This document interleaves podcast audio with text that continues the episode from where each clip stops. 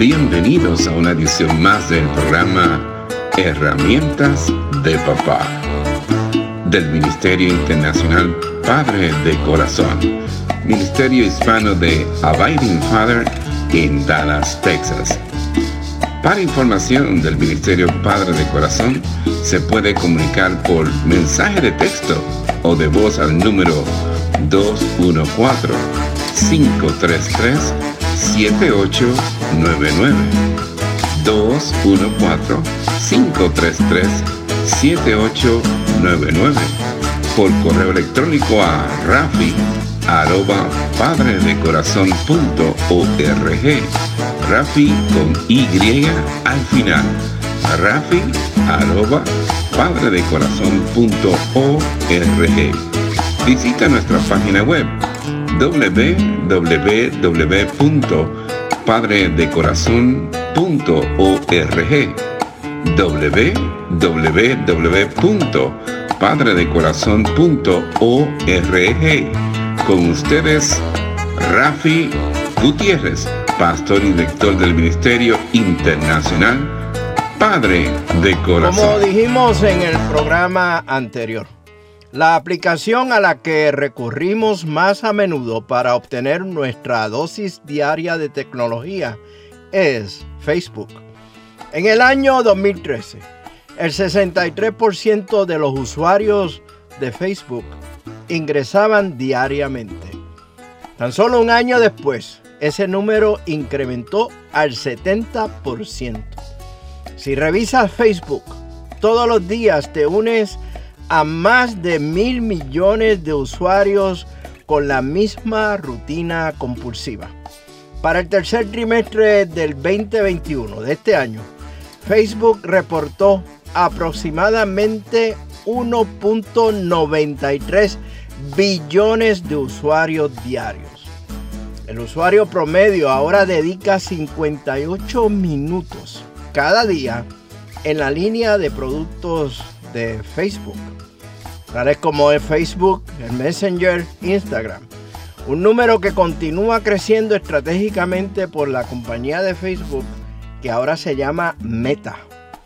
El crecimiento y la popularidad de Facebook coincide con el incremento en la tecnología móvil y en los usuarios que adoptan los teléfonos inteligentes para exponer cada segundo de sus vidas y viven en espera de los famosos me gusta o likes. Facebook prácticamente convive con nosotros. Pocos de nosotros podemos controlarnos ante el impulso de Facebook. Un reconocido psicólogo de la Universidad Fullerton en California, en los Estados Unidos, advierte que los adictos a Facebook, a diferencia de los consumidores compulsivos de narcóticos, tienen la habilidad de controlar su comportamiento, pero no tienen la motivación para controlarlo porque no creen que las consecuencias sean tan severas. Pero las consecuencias son reales y severas. A medida que las distracciones digitales se introducen en nuestras vidas a una velocidad sin precedentes, los sociólogos y psicólogos clínicos ofrecen pruebas estadísticas y estudios tras estudios indicando que entre más adicto te haces a tu teléfono, más propenso te haces a la depresión y a la ansiedad y menos capaz eres de concentrarte en el trabajo y hasta de dormir en la noche. Las distracciones digitales no son un juego. Debido a que estamos tan interconectados, cientos de personas, amigos, familiares, y personas extrañas pueden interrumpirnos a cada momento. Y cuando estamos aburridos, con el desliz, desliz del pulgar de un dedo podemos hojear una lista infinita de entretenimientos y de cosas bien raras en línea. Las consecuencias psicológicas y físicas de nuestras distracciones digitales son interesantes y hablamos de un poco de esto en los programas anteriores. Pero creo que también debemos prestar atención a las consecuencias espirituales de la adición a los teléfonos inteligentes. consecuencias casi enteramente ignoradas por muchos artículos y hasta libros cristianos. La eternidad, no la psicología, ha de ser nuestra mayor preocupación. El estudio de las tendencias en línea revela un tsunami de distracciones digitales golpeando nuestras vidas. Por lo tanto, necesitamos sabiduría en estas situaciones para responder a tres preguntas espirituales. ¿Por qué somos atraídos por las distracciones? ¿Qué es una distracción? Y la más fundamental de todas, ¿cómo podemos vivir una vida sin distracciones digitales o por lo menos minimizarlas? Las adiciones digitales a la tecnología enfermizas, esas adiciones digitales enfermizas florecen porque fallamos en reconocer las consecuencias. Así que comencemos esta serie de mensajes exponiendo tres razones de por qué sucumbimos o caemos a las distracciones tan fácilmente. Primero, mire, usamos las distracciones digitales como un escape de las presiones diarias de la vida.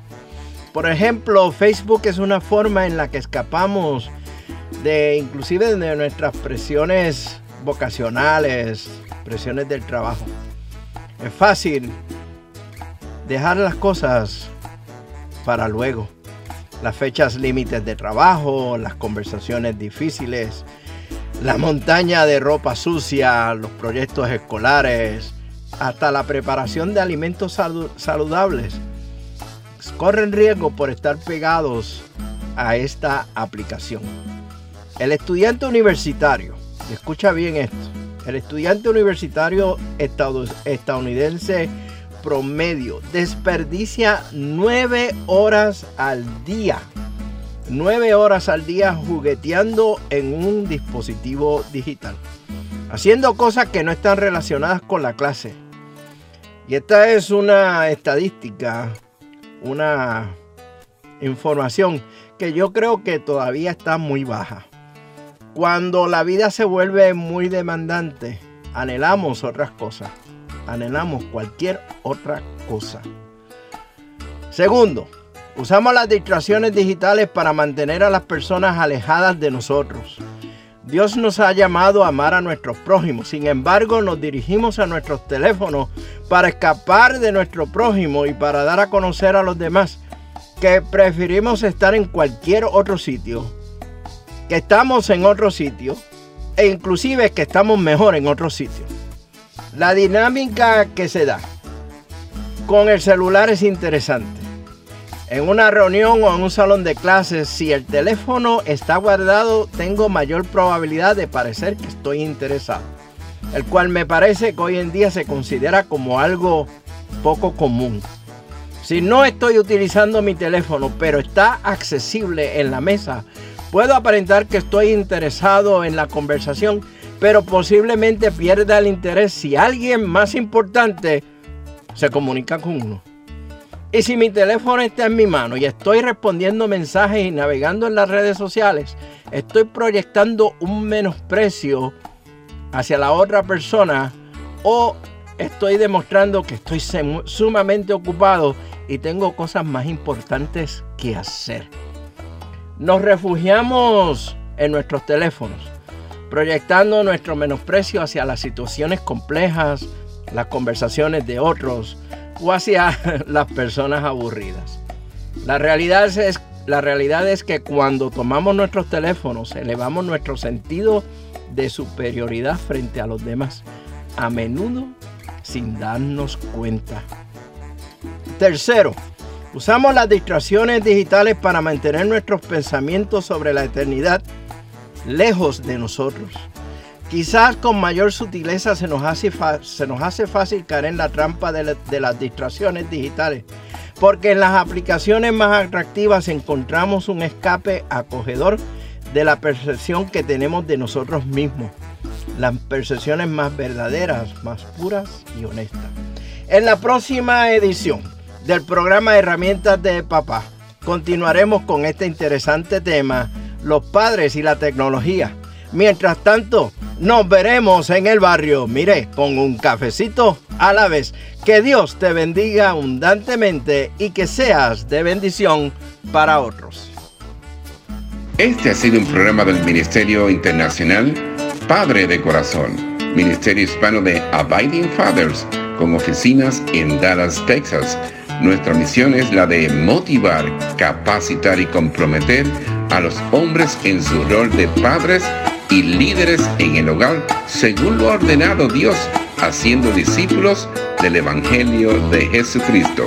Somos un ministerio internacional, relacional y generacional para información del Ministerio Padre de Corazón, se pueden comunicar por mensaje de texto o voz al número 214-533-7899. 214-533-7899. Por correo electrónico a rafi arroba padre de corazón punto. Rafi con Y al final rafi arroba padredecorazon.org. Visita nuestra página web www.padredecorazon.org www.padredecorazon.org Les habló Rafi Gutiérrez, pastor y director del Ministerio Padre de Corazón y les agradezco grandemente que nos hayan acompañado en esta edición de programa Herramientas de Papá del Ministerio Internacional Padre de Corazón.